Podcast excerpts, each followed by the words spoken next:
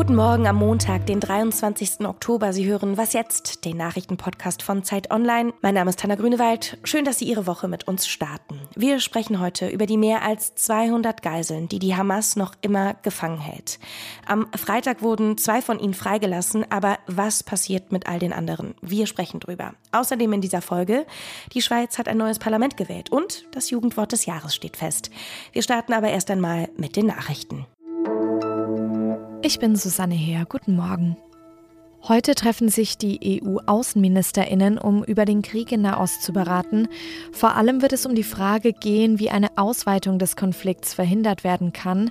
Vor dem Treffen in Luxemburg haben Diplomaten bereits von Spannungen und großen Meinungsunterschieden zwischen den europäischen Staaten berichtet. Währenddessen befürchten auch die USA eine mögliche Eskalation und Angriffe auf US-Stützpunkte in der Region. Argentinien hat gewählt und in der ersten Runde der Präsidentenwahl gibt es einen überraschenden Gewinner. Wirtschaftsminister Sergio Massa von der linken Union por la Patria. Massa kommt laut Wahlamt auf rund 36 Prozent der Stimmen. Der eigentliche Favorit war der populistische Ökonom Javier Milei von der Partei La Libertad Avanza. Er landete auf dem zweiten Platz mit 30 Prozent der Stimmen. Zur Stichwahl zwischen Massa und Milei kommt es voraussichtlich am 19. November. Dann entscheidet sich, wer neuer Präsident des unter Finanzkrisen und Inflation leidenden Landes wird. Redaktionsschluss für diesen Podcast ist 5 Uhr. Bei ihrem Angriff am 7. Oktober hatte die radikal-islamistische Hamas wahllos Zivilistinnen und Zivilisten als Geiseln genommen. Laut israelischer Armee sind es mehr als 200 Menschen, die im Gazastreifen in Gefangenschaft gehalten werden. Zwei von ihnen sind am Freitag freigekommen. Aber wie wurde das eigentlich möglich gemacht? Steffi Henschke berichtet für Zeit Online aus Israel.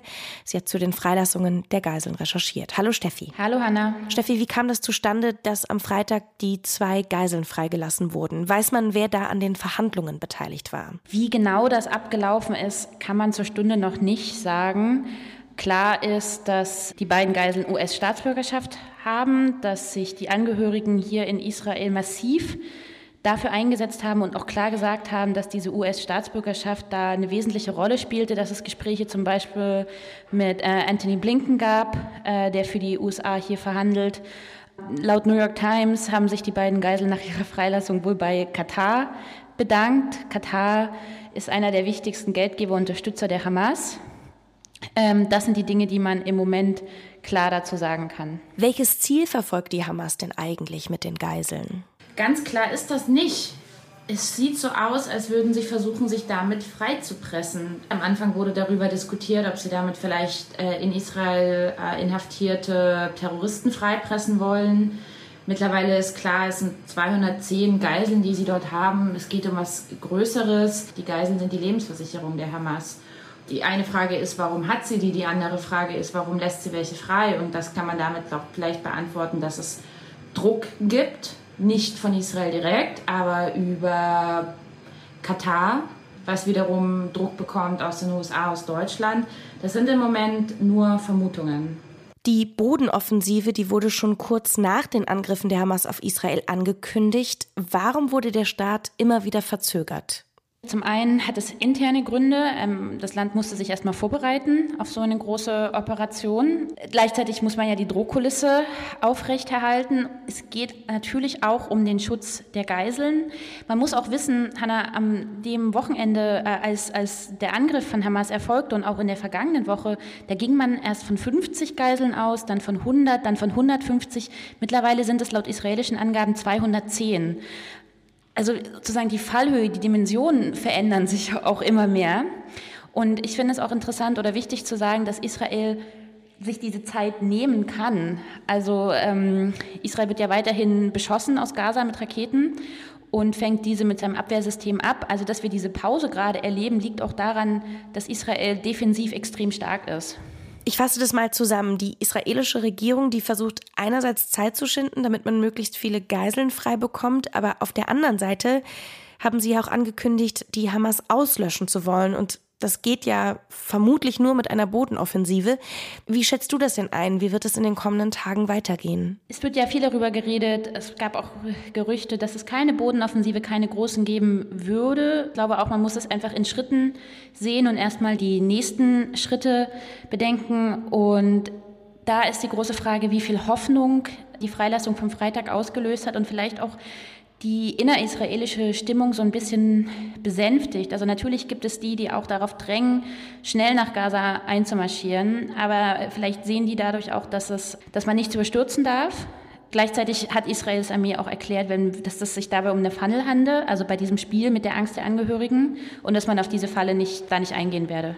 Was meinst du konkret damit? Also, dass es nicht so weitergehen könne, dass sozusagen immer wieder Israel ankündigt, äh, jetzt kommt die Bodenoffensive, Hamas gibt dann wieder irgendein Häppchen Hoffnung oder lässt jemanden frei, dass man das nicht mitspielen dürfe. Danke dir für deine Zeit und für deine Einschätzung, Steffi. Ich danke dir, Hanna. Und sonst so? Goofy, Side-Eye, NPC. Das war Tagesschausprecherin Susanne Daubner und die hat auch in diesem Jahr wieder die Top 3 Anwärter auf das Jugendwort des Jahres 2023 vorgestellt.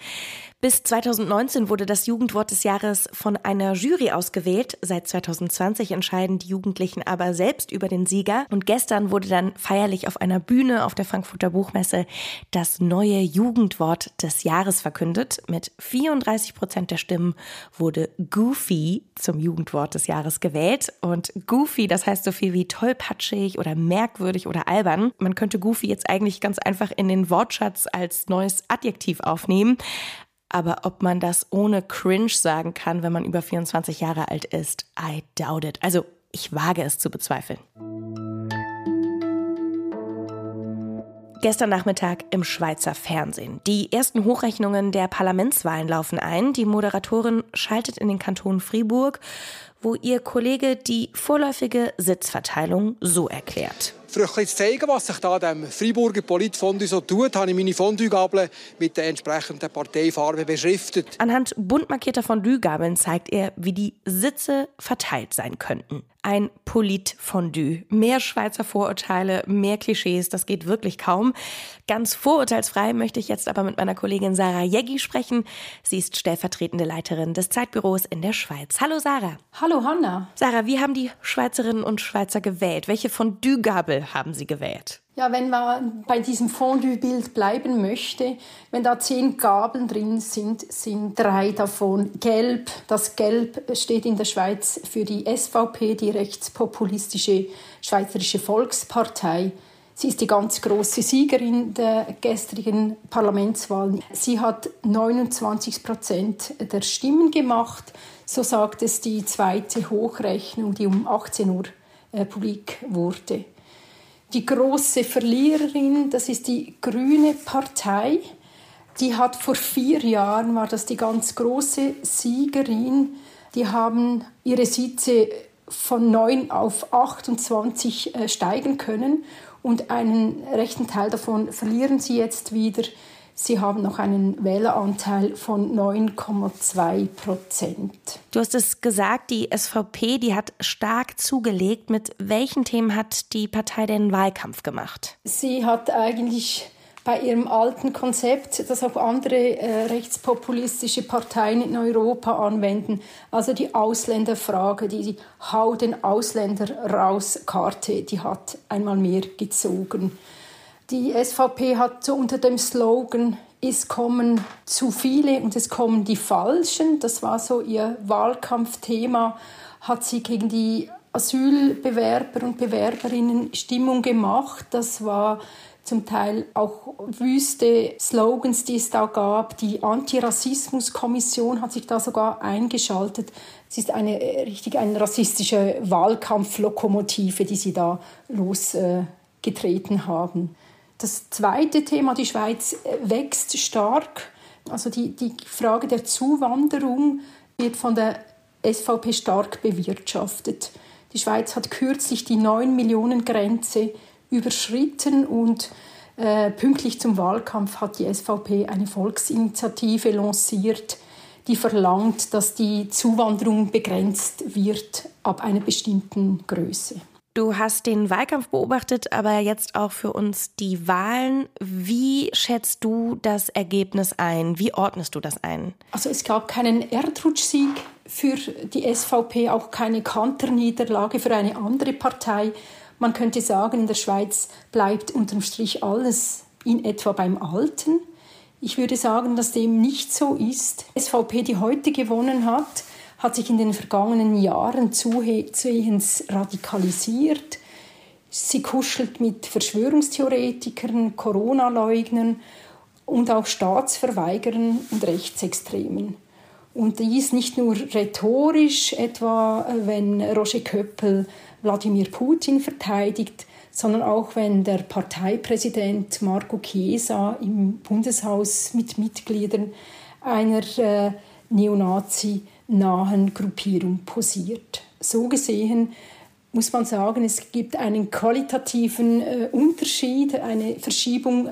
Eine Partei hat sich nach rechts verschoben, ein Land rückt nach rechts. Danke dir ganz herzlich für deine Einordnung. Bitteschön. Und das war's für diesen Morgen. Vielen Dank fürs Zuhören. Heute Nachmittag gibt es hier weitere Informationen mit meiner Kollegin Rita Lauter im Update. Wenn Sie Fragen haben oder Feedback loswerden wollen, dann schreiben Sie uns gerne an wasjetzt.zeit.de. Ich bin Hanna Grünewald. Kommen Sie gut in die Woche und auf bald.